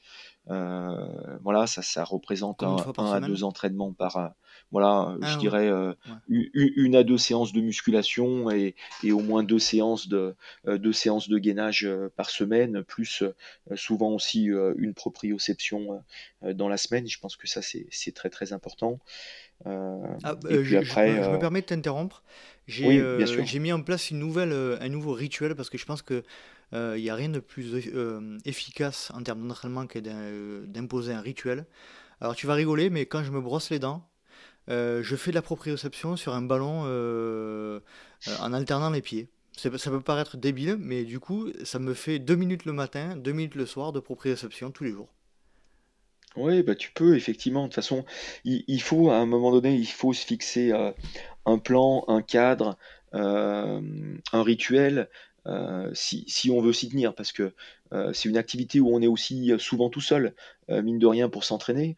Euh, donc voilà, aller à l'entraînement ou s'entraîner, c'est pas toujours facile de trouver le temps. Euh, voilà, de, et, et le fait d'avoir un, un plan, un rituel, etc., ça nous permet de, de nous raccrocher à des, euh, à des, des, des points fixes et qui, qui nous oblige quelque part, même qu'on n'a pas envie, à, faire les choses, tout à fait, à tout à faire les choses. Donc voilà, vé- vélo, musculation, et puis après, euh, euh, pas mal de montagne euh, avec de la rando course, mais aussi du ski. Effectivement, alors ski de fond, pas trop. J'aime bien faire un petit peu de, ski alpi de temps en temps, mais c'est pas, pas forcément, c'est pas forcément systématique. Je vais plutôt chercher l'entraînement croisé à travers muscu, proprio, gainage et, vélo. Très bien. Si tu devais choisir une seule qualité à améliorer chez toi, ce serait quoi, physiquement? Euh, c'est difficile parce que parce que j'arrive quand même à un certain âge, donc euh, c'est compliqué en tout cas euh, maintenir, garder euh, le plus longtemps possible quand même de la vitesse. Euh, voilà, avoir une certaine réserve de vitesse, donc ce serait ce serait peut-être la euh, la qualité euh, la, la qualité qu'il faudrait. C'était un peu l'esprit de de la saison que je voulais faire en 2020 en faisant du, du trail un petit peu plus court, Mhm. euh, sortir un peu des ultras pour euh, voilà pour con- me confronter un peu plus aux aux jeunes, à ceux qui ont beaucoup de vitesse. euh, bah, je trouve que ça Putain, fait on t'a vu d'ailleurs sur, sur les. Mathésins, non? Si je dis pas de bêtises. Pardon? On t'a vu sur les Mathésins euh, cette année? Oui, voilà, j'étais sur les Mathésins parce que les Mathésins, bah, c'est court, c'est punchy, euh, euh, c'est très beau. Euh, cette année, punchy. on hein. avait une magnifique, ouais, on avait une magnifique mer de nuages et puis en plus, ça se, c'est- ça se mariait bien avec avec ma passion pour la montagne parce que voilà, au Mathésins, tu mets les mains sur le rocher, tu as des arêtes, des, des arêtes pardon aériennes. Donc voilà, c'était chouette. Euh, euh, je suis allé là-bas, pas dans une grande saison euh, parce que j'avais j'avais pas une, une préparation de, de fou, mais je me suis fait plaisir. voilà, je me suis fait plaisir et, et c'était c'était extrêmement sympa. Hum, si tu devais citer une seule qualité qui te permet de performer par rapport aux autres, ça serait laquelle? Ben, sans hésitation, je dirais la, la dimension mentale. Voilà, la, la capacité à me faire mal, euh, à repousser mes limites, à jamais rien lâcher. Ouais, ça, c'est des choses, euh, ouais, c'est des choses qui me parlent. Voilà, c'est des choses qui me parlent. Ça te vient d'où Euh, d'ailleurs? le, bah, je sais pas, j'en sais rien. Franchement, je sais pas, mais Pousser, euh, pousser étant euh, petit par tes parents dans le, dans la perf, non? Pas plus que ça en plus, j'ai l'impression. Non, non, non, mes parents m'ont franchement jamais poussé à, à la performance, mais absolument pas. Euh, quand j'étais quand j'étais footballeur, j'aimais gagner les matchs, j'aimais pas les perdre. J'ai toujours eu un petit peu ça en moi. Euh, ouais. J'ai Voilà, j'aimais m'accrocher jusqu'au bout, euh, j'aime l'effort physique, le dépassement de soi, voilà. J'ai- J'aime ça, et c'est vrai que les qualités mentales, on va dire que, que physiquement, j'ai rien de, rien de bien supérieur à beaucoup de, à beaucoup de coureurs, Euh, mais c'est vrai que j'ai réussi à, optimiser et à faire de, très belles performances, je pense, avec ce, ce, versant mental euh, qui est, quand même globalement un point fort, qui m'a parfois euh, aussi fait perdre, mais, mais quand même, ouais, ouais, je suis un petit peu un lâche-rien. D'accord. Petit conseil pour nos auditeurs concernant l'alimentation, notamment en ultra. Est-ce que tu aurais ça en magasin? C'est très très compliqué. Ah. L'alimentation, c'est vraiment très personnel, euh, mais par contre, il y a quand même des, bases. Voilà, il y a, y a- y a quand même des bases. Les bases, c'est de s'alimenter régulièrement, de s'alimenter en petite quantité, euh, de s'alimenter euh, avec des produits avec des index glycémiques qui sont quand même relativement bas. Mhm. C'est de, alors moi personnellement, je, je bois, euh, je fais de la boisson énergétique euh, et euh, je mange aussi du, du solide régulièrement, notamment sur mes ultras. Il y a pas. Alors, ce qu'il faut, c'est trouver une boisson qui soit pas trop sucrée, euh, trouver des aliments qui se mâchent facilement, euh, qui se digèrent facilement. Euh, ça peut être, alors moi c'est tout bête, hein, sur mes UTMB, euh, j'avais carrément, euh, j'avais acheté ça dans un magasin de bricolage. C'était une caisse, une caisse à vis avec plein de petits compartiments. Et puis j'avais des noix de cajou, j'avais des dés de jambon, j'avais du du comté, j'avais des pâtes de fruits, j'avais des gels. Enfin, j'avais un peu plein de, plein de choses différentes. Euh, des barres énergétiques parce que voilà on n'a parfois pas envie de, la même chose. Euh, ça peut être des soupes ça peut être la patate douce ça peut être euh, voilà il y, a- plein de choses différentes il y a plein de recettes différentes. Ce qui est sûr que c'est sur un ultra il faut s'alimenter régulièrement et notamment régulièrement solide. Ça c'est important.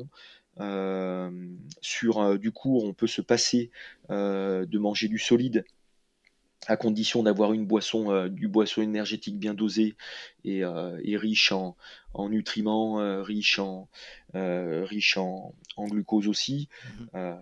Voilà, il n'y a pas, il n'y a pas de recette miracle. Ce qu'il faut, c'est essayer, essayer les produits à l'avance, essayer ces produits énergétiques à l'avance, avoir sa routine. Voilà, c'est c'est- c'est très très dur. Conseiller des gens sur les, c'est- un peu comme sur les hein, baskets. manière, hein, Euh, moi, il y a beaucoup de gens qui me, qui me demandent des conseils basket. Euh, Mhm. euh, je dis souvent, ben, faut, faut essayer, faut se mettre dedans, euh, faut aller courir sur, euh, à l'extérieur, courir sur un tapis, Mhm. aller dans les magasins, parce que c'est, les pieds sont tellement différents et c'est pareil, les, les intestins sont très différents les uns des autres. Moi, je sais que je suis assez fragile, donc je vais faire très très attention à, à, à ce que je vais prendre. Mais j'ai j'ai fait de très bonnes en mangeant que du, euh, que du sucré. Euh, j'ai fait euh, de très mauvaises perfs en mangeant que du sucré. J'ai fait des bonnes perfs en mangeant du salé, du En plus, jambon, c'est pas forcément logique en plus. et C'est c'est un peu aléatoire parfois, j'ai l'impression.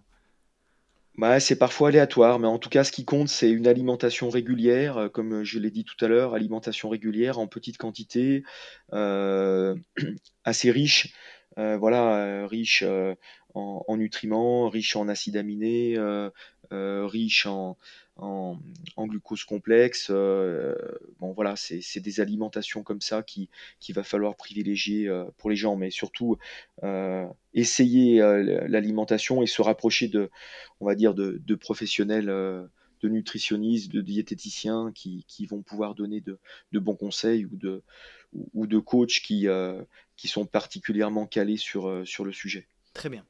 Comment tu dors de manière générale et avant un gros événement?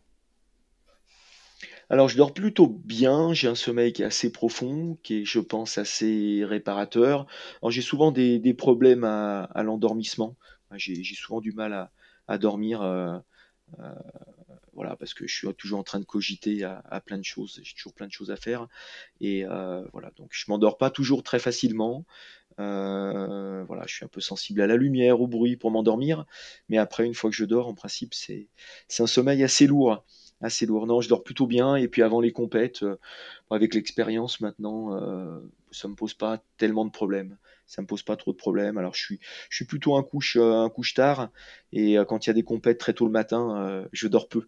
Je Mhm. dors peu, mais ça, me- ça me dérange pas plus que ça. Il m'est arrivé souvent de faire des compètes en n'ayant pas, pas du tout dormi la nuit. Bon, ça m'a jamais vraiment posé de, de gros problèmes. Je suis pas, euh, je suis pas non plus un, je dors bien, mais je suis pas un gros dormeur non plus. Euh, Ça me gêne pas de passer une nuit dehors sans dormir. je Euh, pense que l'adrénaline prend le relais souvent dans ce type de situation?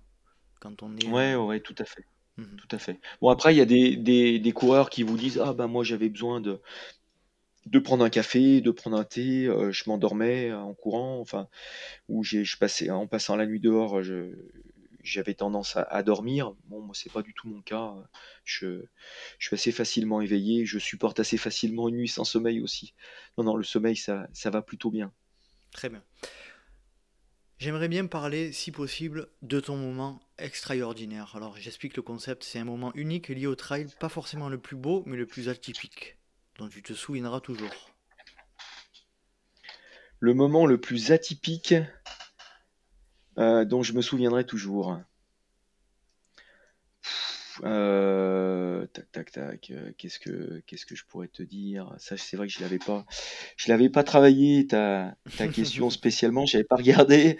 Euh, Ah, j'avais pas ton, regardé. ton euh, plus beau souvenir de oui, trail. si. Alors Alors si. Alors si. Si, si, si, si. Alors, je vais, je vais te raconter un, un moment euh, extraordinaire dont je me souviendrai toujours. Alors, je vais revenir encore à, à cette fameuse Saint-Élion qui était ma, ma, ma meilleure course. euh, enfin, ma meilleure course. Excuse-moi. Ma, je vais revenir à cette Saint-Élion qui était ma, ma première grande course euh, en 2008.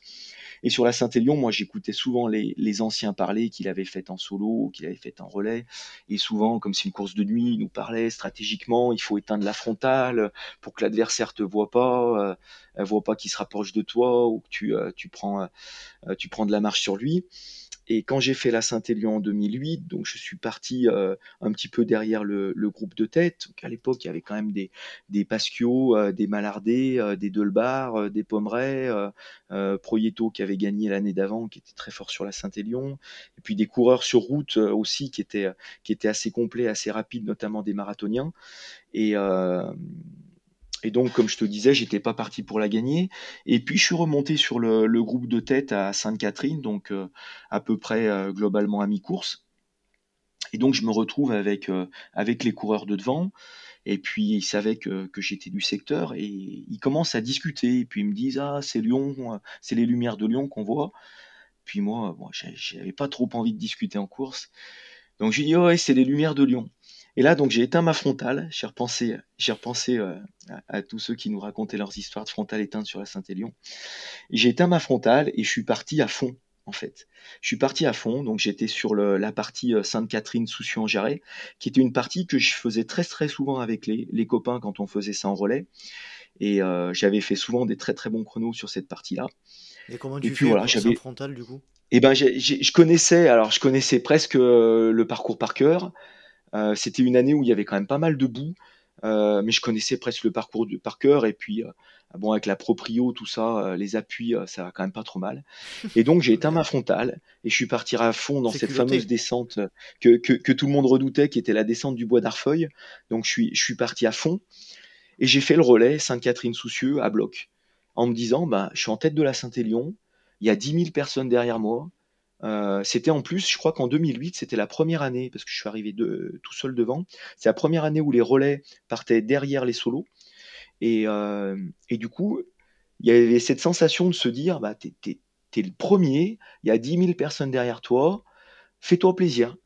Et j'ai dit, sur, je veux arriver en tête à Soucieux. Sainte-Catherine-Soucieux, c'est mon relais. Donc voilà, j'ai éteint. Ça, c'était un moment euh, extraordinaire, comme tu dis, extraordinaire. Donc voilà, je me suis dit, j'arrive à Soucieux en tête, et puis après, advienne que pourra. Et, euh, et voilà, après, j'ai serré les dents, euh, j'ai perclus de crampes. Euh, c'était très très dur. J'ai souffert le martyr dans la descente de Lyon euh, parce que j'avais l'effort excentrique, j'en avais pas encore l'habitude et j'avais des, des crampes de fou au quadriceps, aux adducteurs.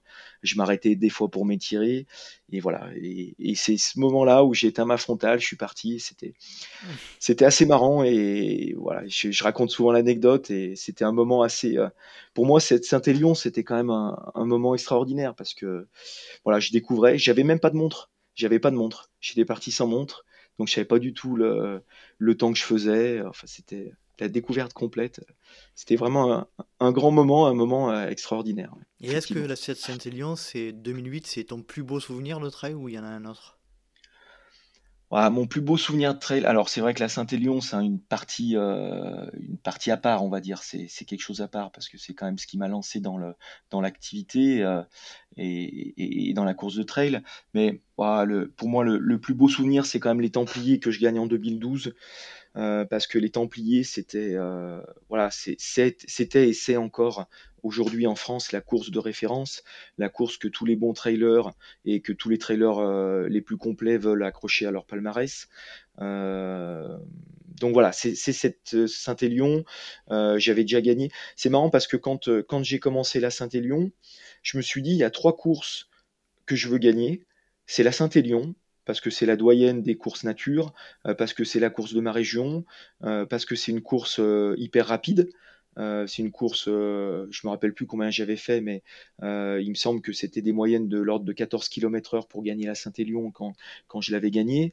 je me suis dit, il faut tu as gagné à Saint-Élion, et il y avait deux courses qui me parlaient en dehors d'à Saint-Élion, c'était la 6000D, mmh parce que pour moi la 6000D c'était la référence des courses euh, de, des trails longs de montagne, pure montagne, avec cette, cette, montée et cette descente.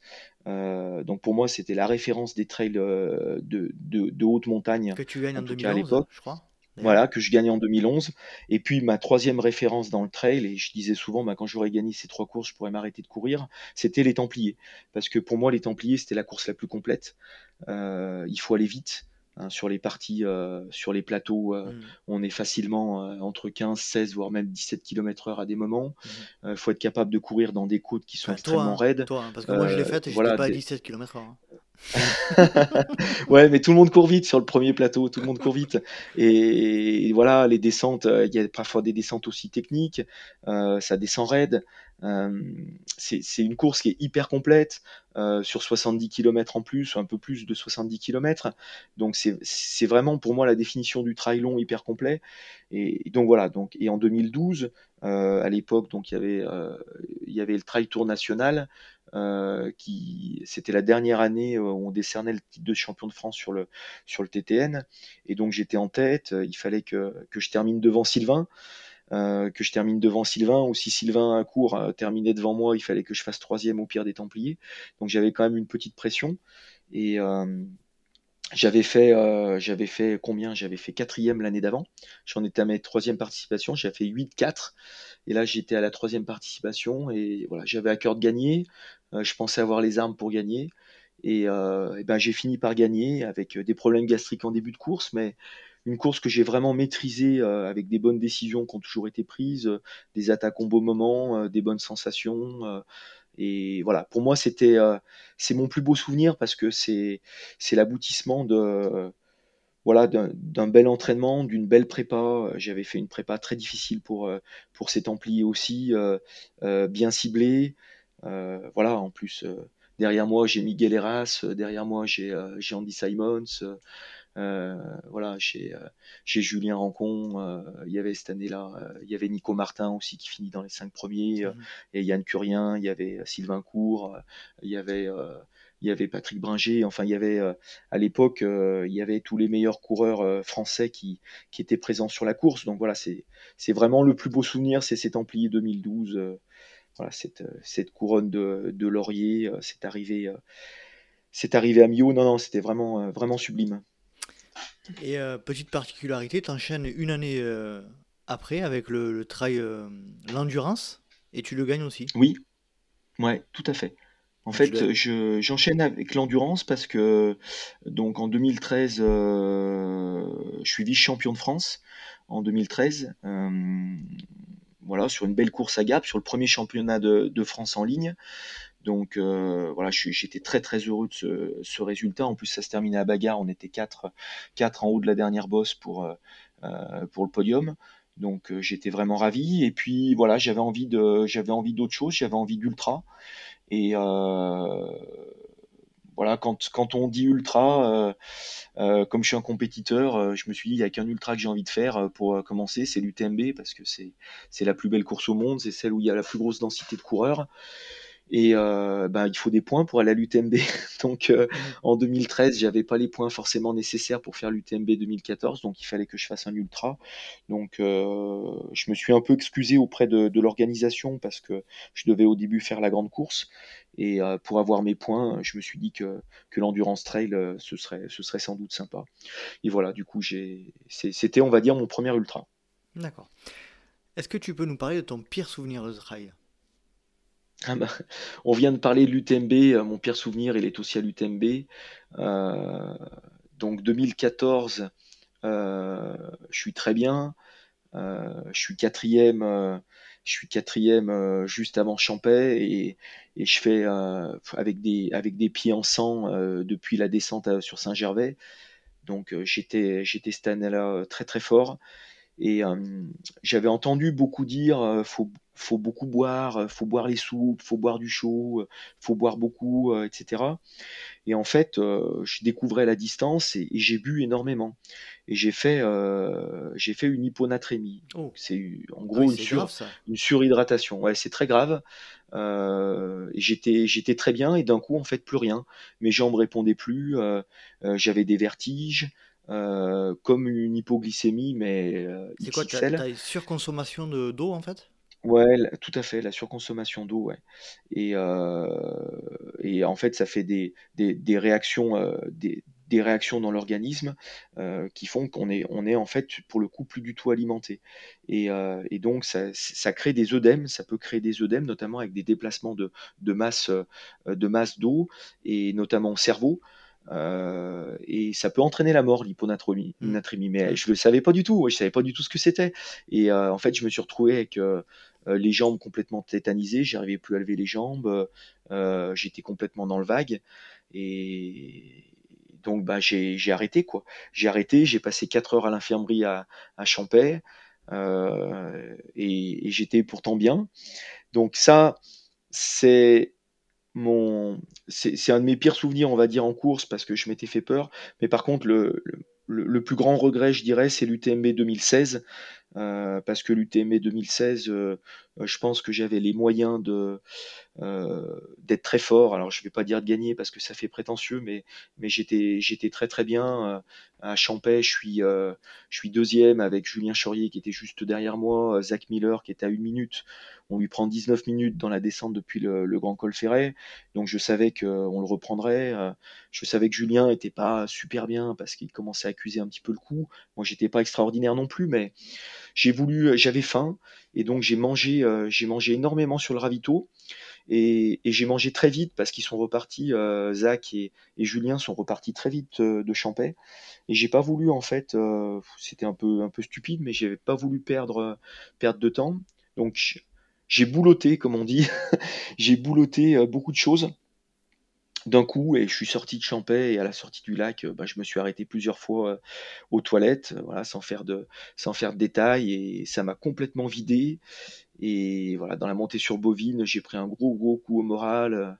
Je me suis dit, t'es pas fait pour ça. euh, euh, tu vas pas y arriver. Enfin voilà, j'ai pris un gros coup au moral et là où je disais que le mental était, une de mes forces pour le coup là cette fois-ci, euh, cette fois-ci ça l'a pas été et euh, voilà, je pense que je pense que j'aurais pu mieux faire. Euh, Je savais que qu'il y aurait des moments difficiles. Ça, ça a été un moment très difficile, mais je me suis un peu trop vite dit que c'était pas ma distance, que, que c'était que c'était trop long, que j'étais plutôt fait pour le trail long que pour l'ultra. Et du coup, voilà, j'ai renoncé dans la tête. J'ai dit non, non. Et puis j'étais vraiment parti pour gagner.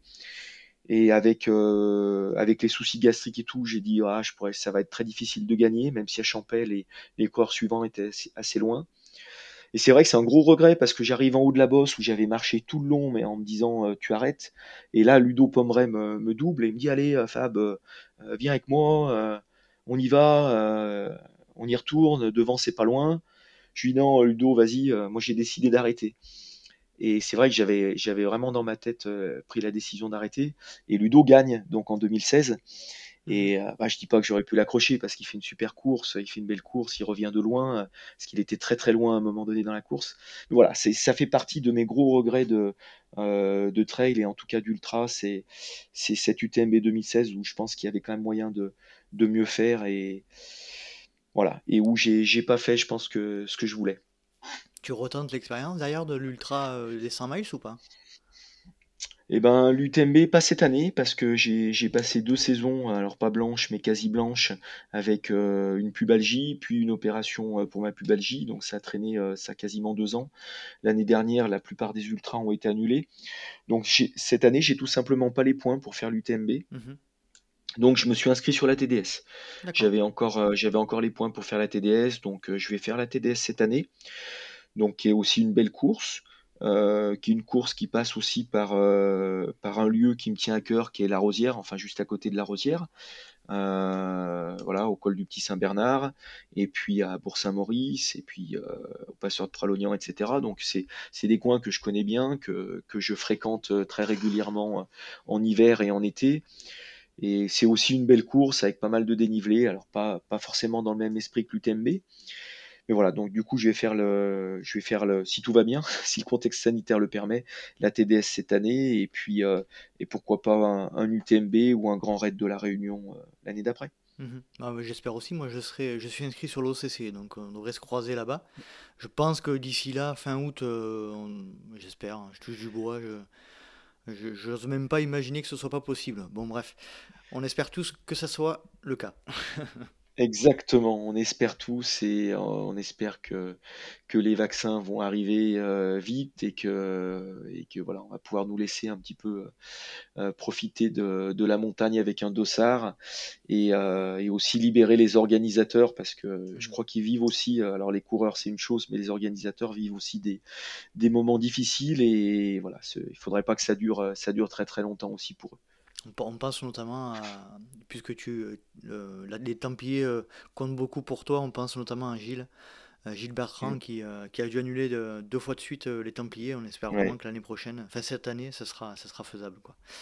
Ouais, pour des intempéries, effectivement, euh, l'année d'avant, et mmh. puis à cause de, de, la Covid cette année, effectivement. Voilà, on, espère que cette grande fête du, du trail pourra avoir lieu cette année, euh, comme, en, tout cas, si elle et puis comme les autres, et puis mmh. toutes les petites courses aussi, toutes les petites courses avec des organisateurs euh, qui donnent beaucoup de temps aussi, qui, qui ont le plaisir de, de, nous accueillir sur leur, sur leur parcours, nous faire découvrir leur paysage, et, et voilà, qui s'investissent aussi aussi beaucoup dans leur, euh, dans leur organisation. Et on espère aussi pour eux que, euh, que ça pourra se faire. Et puis surtout qu'on que, qu'on nous lève un petit peu les incertitudes, parce qu'il n'y a rien de pire que l'incertitude, pas savoir si on fait, mmh si on fait pas. Euh, voilà. Et puis tout l'écosystème qui est autour. Hein, les, les, speakers, on pense à Hugo, on pense à, à Ludo Collet, on pense à tous ces gens-là. Il y a un vrai écosystème qui vit tout autour de l'activité du trail. Et, moi, personnellement, je, on peut, on peut dire qu'on peut faire des, événements off, etc. Mais moi, de mon point de vue, il n'y a rien qui remplace un, événement officiel. Quoi. Je sais pas ce que tu en penses. Bah, bien sûr. Bien sûr, et puis il y a une vraie, euh, il y a aussi, il faut le dire, une vraie économie euh, aussi euh, autour du trail et, c'est bien normal aussi.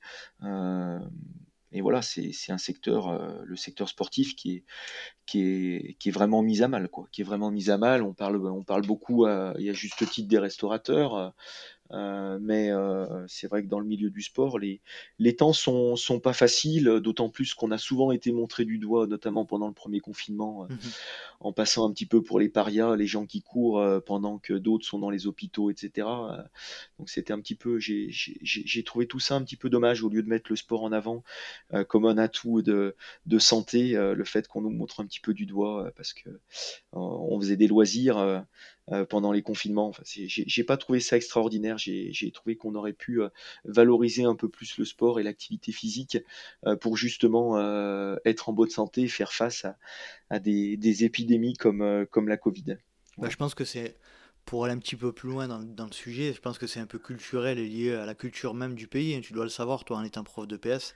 Le sport est pas considéré comme quelque chose de primordial, c'est considéré comme un, comme une activité de hobby ou je sais pas trop, mais euh, on, ne considère pas clairement que le sport aujourd'hui est, primordial, notamment pour la santé. Aujourd'hui, c'est pas encore le cas, hein, de manière générale. Oui, tout... tout à fait, tout à fait. On va sortir un petit peu du sujet. Euh, l'alpinisme est énormément important pour toi. Est-ce que tu peux, vrai. dans un premier temps, euh, nous donner ta vision de la différence entre le trail et l'alpinisme et si possible, nous donner une expérience, euh, ta, plus belle expérience d'alpinisme alors, les, les, différences, euh, elles sont quand même euh, assez, assez importantes. C'est le dossard. Enfin, la, différence principale, c'est le dossard, la compétition, la bagarre que tu as sur un trail que tu n'as pas en alpi. voilà, ça c'est concrètement voilà, en alpinisme, même si faire un bon temps euh, grimper vite, c'est souvent gage de sécurité parce que euh, les conditions sont meilleures à certaines parties de la journée. Euh, voilà, on n'a pas d'obligation d'aller vite, on n'est pas contre quelqu'un, au contraire, on est avec quelqu'un, on est, on est encordé, on est encordé, donc cet esprit-là est complètement différent de, celui du trail où on, est globalement en compétition avec les autres. ça, ça fait partie, je pense, des différences principales entre, entre trail et alpi. Il y a aussi la partie risque qu'on retrouve en alpi.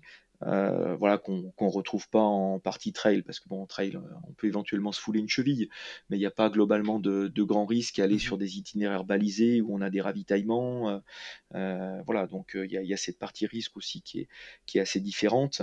Euh, sur la, sur la pratique alpi. Après, euh, on va dire il y a quand même pas mal de similitudes.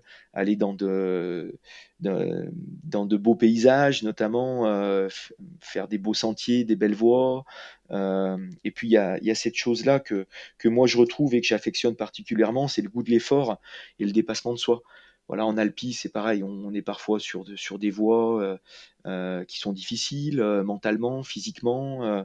il faut avancer, il faut tenir des délais, il faut faire des efforts d'endurance, d'ultra-endurance. c'est des choses que, que, je retrouve aussi et qui sont similaires au trail. Bon, après, la différence, c'est qu'en Alpi, j'aime beaucoup profiter du paysage et prendre des photos. en trail, j'ai encore jamais pris de photos en courant. C'est pas, c'est, c'est, pas encore, c'est, pas encore quelque chose que je fais. Ça, c'est une des différences fondamentales aussi. sûr. Après, ma plus belle expérience de, de montagne, j'en ai, j'ai beaucoup, beaucoup de belles expériences parce que j'aime, j'aime beaucoup faire des, montagnes variées. Je suis allé sur beaucoup de montagnes dans, euh, beaucoup de pays, euh, de partout sur le globe. Euh, j'ai partagé beaucoup de choses avec, avec plein d'amis aussi. Donc, j'ai plein, plein de bons souvenirs de, de montagne. après, ma, ma plus belle, enfin, ma plus belle expérience, ma plus belle rencontre, c'est quand même avec le Mont Blanc parce que euh, j'aime faire beaucoup de choses variées, mais le Mont Blanc, j'y retourne tout le temps et tous les ans, euh, une fois, deux fois, trois fois par an, euh, je vais gravir le Mont Blanc parce que je trouve qu'il y a toujours un, feeling particulier, il y a toujours une ambiance particulière, même s'il y a parfois du monde sur la voie. je trouve que c'est une montagne qui est accessible déjà, qui est belle, qui domine. voilà, donc j'ai voilà, j'ai une belle, euh, une belle histoire avec le Mont Blanc et après, euh, en expérience marquante, euh, sans hésitation, ma première expé, on va dire, à l'étranger en 2001 au Pakistan. Parce que je connaissais pas grand chose, j'étais très jeune et monter sur un 8000, voilà, c'était très impressionnant, rencontrer les, les locaux, les enfants, aller dans les petits villages. c'était une expérience vraiment extraordinaire pour le coup. Donc c'est vraiment mon expérience montagne qui m'a marqué, c'est le, le Broad Peak en, en 2001. D'accord. Aujourd'hui, tu, tu, es toujours, euh, tu fais toujours de l'alpinisme euh, intensément ou c'est plus rare?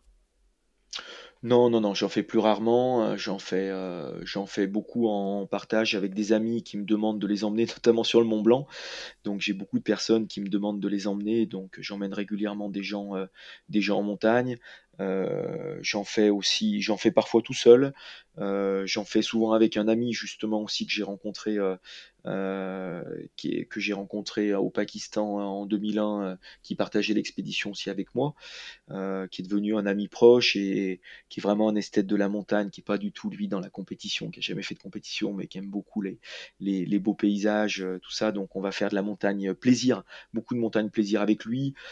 j'ai pas envie spécialement de m'engager dans des voies difficiles parce que euh, parce que j'ai des enfants, voilà, et c'est une activité qui est quand même risquée. Euh, donc euh, voilà, je fais vraiment de la montagne, de la montagne plaisir dès que je peux.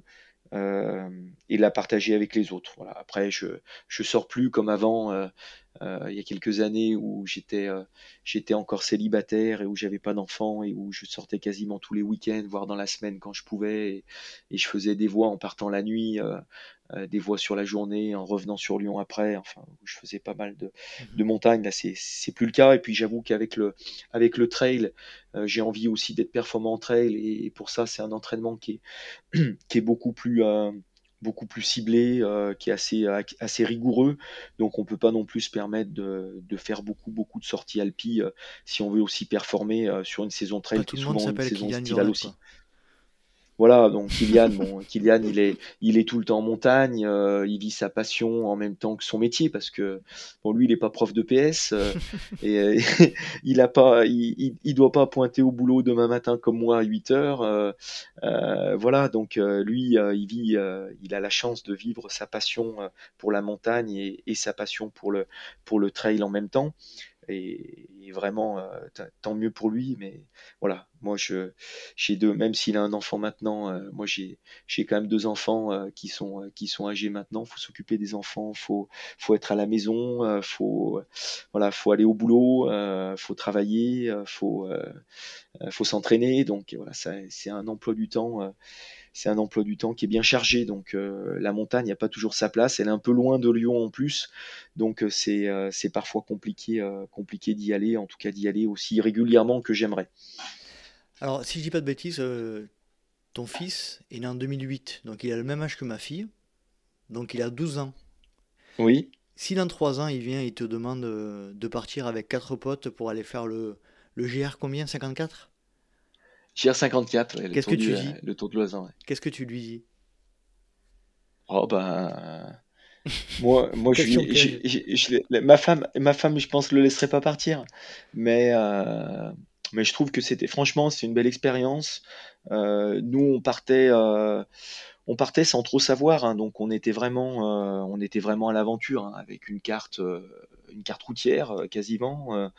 Euh, en regardant les marques du GR, en demandant notre chemin à, des gens. Euh, non, moi je pense que je, je pense que déjà je l'encouragerai euh, dans son projet et puis par contre je l'aiderai à, planifier son, son, trip de façon correcte. Je viendrai le rejoindre sur des étapes l'aider. Euh, voilà, je pense que je le laisserai faire son projet et je serai, je serai présent en tout cas dans la préparation et, et sans doute dans l'exécution sur certaines étapes. Mais je crois pas que les, les jeunes d'aujourd'hui soient aussi aventureux et je pense pas que mon fils me demande dans trois ans d'aller mmh. faire le tour de Loisan. Je pense pas, mais en tout cas. Ça peut vite changer. C'était une belle. oui, ça peut vite changer, mais c'était. Je trouve que c'était une belle école quand même de la vie et on a passé, on a passé des bons moments aussi. Bon, mais c'est cool. Euh, T'as encore un, un, sujet à faire passer ou un message, euh, un, un, message à faire passer ou un sujet à évoquer dont on n'aurait pas parlé? Eh ben, non, pas, pas forcément. On a été assez complet. Simplement, peut-être, oui, euh, euh peut-être déjà remercier euh, parce qu'on le fait pas, je trouve assez euh, remercier les organisateurs des courses parce mmh que sans eux on ferait pas grand chose et les gens qui gravitent autour du trail aussi et qui nous permettent de courir, de vivre notre passion, d'avoir des dossards sur le dos, des ravitaillements euh, sur lesquels compter sur les courses. remercier aussi les, nos partenaires. Donc moi j'ai des partenaires qui ont toujours été très fidèles. Euh, voilà, les, les, les, gens que j'ai que j'ai croisés, que j'ai côtoyés entre elles, j'ai j'ai lié de, de, belles amitiés euh, grâce à grâce à ce sport-là. Voilà, et puis peut-être un message aussi, je l'ai évoqué un petit peu tout à l'heure sur la santé, euh, le fait d'encourager les gens à, bah, à courir, à courir en nature, à vivre leurs rêves, mais surtout à à, garder à l'esprit que la course à pied, ça doit être un, moyen d'être en bonne santé et pas l'inverse. On voit, on voit aussi euh, beaucoup aujourd'hui des gens qui se lancent des, défis qui sont euh, un peu démesurés, mmh euh, avec de plus en plus de distance, de plus en plus de dénivelé, des préparations qui sont pas toujours adéquates, et des gens qui se blessent, beaucoup de, beaucoup de blessures liées au sport. Et l'idée, c'est vraiment faites du sport, faites du sport pour la santé, euh, moi, je sais que le, sport et le sport de haut niveau m'a appris à m'alimenter correctement, euh, à être en bonne santé, même si j'ai pas été épargné bien sûr par les blessures. C'est logique quand on fait une activité très très intense. Mais voilà, je crois que je suis en meilleure santé euh, que quand que quand je ne courais pas, en tout cas des ultras. je peux euh, je nage, je nage dans mon euh, dans mon costume de, de mariage, en l'occurrence. Donc euh, voilà, je suis plutôt fit, plus fit qu'avant. Et voilà, en tout cas, prenez du plaisir, soyez raisonnable sur les distances parce que c'est vrai que la mode elle est un peu à l'ultra et, et il faut se mmh, dire que on, prend beaucoup de plaisir. Oui, on revient aussi à du plus court et c'est un petit peu le message, c'est-à-dire Mm. faites-vous faites-vous plaisir sur, euh, sur des distances un peu courtes. Euh, Il n'y a pas d'obligation d'aller euh, tout de suite sur des ultras. Euh, prenez vos marques déjà sur des distances intermédiaires. Euh, prenez de la vitesse, de l'expérience. Et puis de toute Euh, manière, je te coupe, Fabien, mais si tu, tu vas le sentir si tu es à l'aise dans les efforts longs. Tu vois ce que je veux dire? C'est-à-dire que si ton corps est vraiment euh, facile dans les, dans les épreuves les plus longues, euh, tu vas sentir que tu vas pouvoir aller au-delà. Mais euh, c'est vrai qu'effectivement, c'est pas euh, pas un objectif en soi d'aller faire un ultra. Je pense qu'il faut vraiment que ça, qu'on se sente à l'aise sur les distances. On le sente arriver naturellement, quoi, en fait. Je pense que c'est un peu. Oui, puis il faut, faut, faut le préparer. Il faut se- pas simplement se dire, ben voilà, c'est un défi. euh, on s'est dit à la machine à café au boulot que on ferait l'UTMB. euh, enfin, encore l'UTMB, il y a, il y a quand même des points, il y a des choses comme ça qui, qui rentrent en jeu, qui font qu'on a- est obligé d'avoir une petite expérience. Mhm. Mais voilà, il- je pense qu'il faut être raisonnable dans sa pratique euh, et, et raisonnable dans, sa- dans sa vie à côté. La vie, la, la vie d'un athlète, c'est aussi euh, le travail, euh, c'est aussi la famille. Donc voilà, ces trois éléments-là, euh, course à pied, travail, famille, il faut les, euh, il faut, il faut qu'ils aillent ensemble. Il faut pas copier euh, euh, certains athlètes de haut niveau qui vont s'entraîner euh, 9, 10, 11 euh, ou 12 fois par semaine et qui à côté, à côté ne bossent pas ou à Mhm. côté ont la chance d'avoir du temps libre, des moyens pour récupérer facilement. voilà, je, je pense que l'activité sportive, c'est un ensemble. Elle, elle, se, elle se lie bien sûr avec, avec la famille et avec le, le travail. Et il faut être raisonnable dans son activité pour durer et pour se faire plaisir. C'est important. Message passé, et absolument d'accord avec toi. Euh, qui souhaiterais-tu voir apparaître dans le podcast? S'il y avait un nom. Alors, moi, je souhaiterais avoir, euh, voir apparaître quelqu'un dans ma vie de tous les jours, c'est moi-même, c'est-à-dire un, un double, parce que je, je fais tellement de... J'ai un emploi du temps tellement serré que, que voilà, J'ai- j'aimerais avoir deux mains de plus et, et deux jambes de plus pour faire plein de choses, donc euh, on va dire que j'aimerais avoir la, la capacité de, de me dédoubler, ça me serait euh, très utile pour, euh, pour mener à bien le, l'ensemble des, des projets, que ce soit familiaux, professionnels ou, ou sportifs que j'ai à mener. Et si tu avais envie de, d'entendre euh, les, les aventures de, de quelqu'un en particulier dans, dans le Let's Ride podcast, ça serait qui? Ouais, je sais pas, c'est marrant. Oh, J'aimerais pourquoi pas Martin Fourcade, tiens. Ah, Martin bah oui. Fourcade qui, qui nous explique qui nous explique un petit peu sa reconversion parce que c'est alors j'ai pas l'habitude d'être euh, admiratif des des sportifs et notamment des sportifs de haut niveau mais j'avoue que c'est toujours euh, euh, Martin Fourcade c'est quand même quelqu'un qui euh, voilà qui, qui m'a touché euh, dans son sport euh, dans le ce- dans ses messages aussi d'homme qu'il a pu faire passer et voilà je, je serais curieux de, de voir ce qu'il va faire un petit peu dans sa reconversion parce que c'est quelqu'un qui a du potentiel, il me semble. Donc euh, pourquoi pas Tu lui? peux, tu peux me faire un- si tu peux me faire une intro, c'est volontiers, mais bon, je, je vais tenter, mais ça m'étonnerait que ça aboutisse. Mais je vais tenter quand même. Je, vais Bah tenter. pourquoi pas? Pourquoi Ce pas? sera avec plaisir. Tu le connais? Non, non, non, je le Ah. connais pas, j'ai pas eu la, la chance de le rencontrer. Non, Ok. Fabien, super, les messages sont passés. Euh, on arrive à- au terme de notre entretien, on va faire des questions rapides. Alors, si tu peux répondre par des réponses courtes et sans argument. Très bien. Tu es prêt? Oui. Ton plat favori après la course?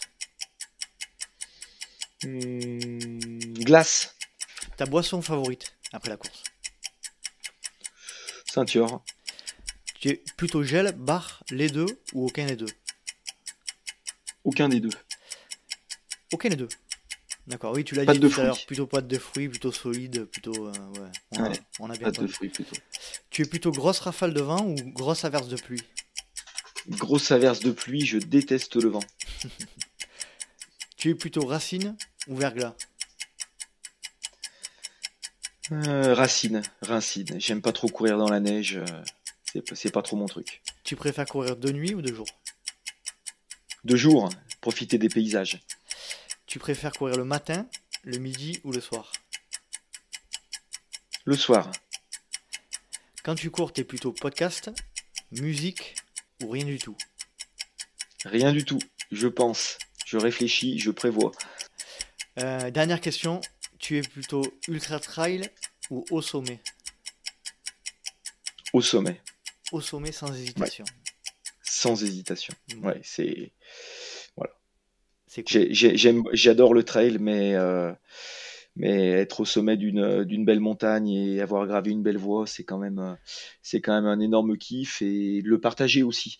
Dans, le, dans la montagne, il y a le partage aussi avec le, le copain de cordée. Et ça, c'est aussi important. C'est pas forcément des choses qu'on a, qu'on a en trail. Super. Fabien, c'était parfait. Merci justement, tu en parlais à l'instant, mais pour le partage, le partage de ton métier, le partage de ta passion, le, partage de tes conseils. Donc euh, c'était vraiment hyper intéressant et je te, je te remercie énormément. Eh ben, c'est moi qui te remercie. Puis j'espère J'espère que le podcast sera, sera écouté euh, par, euh, par le plus grand nombre et puis apprécié aussi des, bah, gens. En tout cas, j'étais ravi de participer. C'est gentil, on sera à peu près à 100 000 écoutes sur ton épisode. Non, je, je, je rigole, c'est pas vrai. On n'est pas à ces niveaux, on n'est pas encore à ces niveaux d'écoute. J'espère un jour, mais euh, pas, pas encore. je te eh ben, remercie. je te souhaite en tout cas le meilleur pour la suite. Eh ben, c'est sympa, Fabien. Merci beaucoup, passez une bonne soirée, puis à très bientôt. Et eh ben très vite. Au revoir. Au revoir. Et voilà, cet épisode est à présent terminé. J'espère que vous avez passé un agréable moment en compagnie de notre invité et je le remercie de nouveau de s'être rendu disponible pour un épisode du LTP.